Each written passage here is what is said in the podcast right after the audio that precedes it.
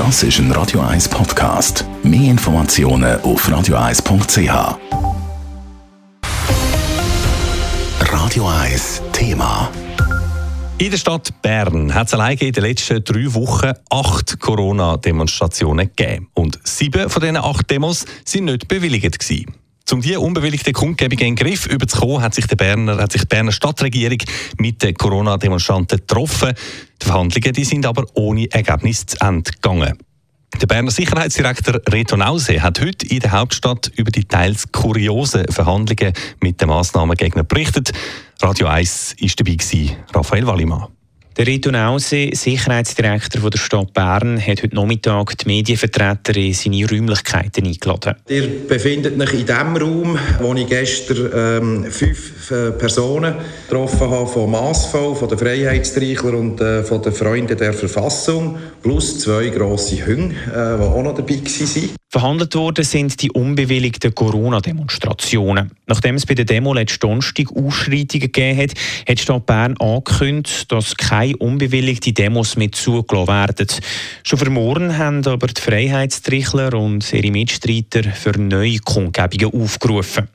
Stadt Bern ist bei den Gesprächen den Demonstranten entgegengekommen und hat die Demo als stehenden Protest auf dem Bundesplatz unter strengen Auflagen erlauben, wie der Rito Nausi sagt. Weiter hat man in Aussicht gestellt, äh, eine weitere nationale Kundgebung vor der Volksabstimmung zu den Corona-Massnahmen zu bewilligen und im Gegenzug haben sich ähm, die Massnahmenkritikerinnen und Kritiker dazu verpflichtet, keine weiteren Aufrufe äh, für äh, Kundgebungen in der Stadt Bern mehr zu lancieren. Am Ende haben beide Seiten eingewilligt und er hat gemeint, es gäbe einen Kompromiss. Ich muss sagen, dass der Kompromiss, das kann ich hier offen und ehrlich sagen, ich bin da eigentlich über meinen Schatten gesprungen. Umso äh, überraschter bin ich dann plötzlich gewesen, wo der Rückzug deklariert worden ist von der anderen Seite. Die andere Seite, also Massvoll und die Freiheitstrichler, sagen, dass Beschlüsse, die protokolliert worden sind, nicht den Abmachungen entsprechen würden und man darum nicht auf den Kompromiss würde eingehen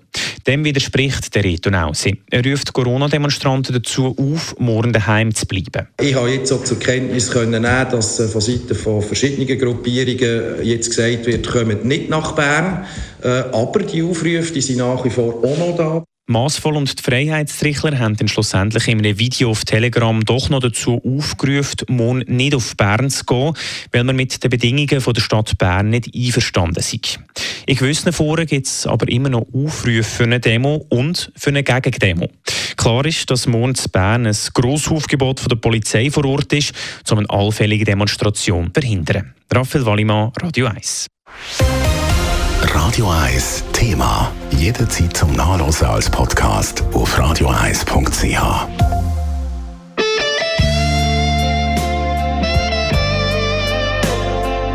Radio 1 ist Ihre Newsender. Wenn Sie wichtige Informationen oder Hinweise haben, rufen Sie uns an auf 044 208 1111 oder schreiben Sie uns auf redaktion.radio1.ch.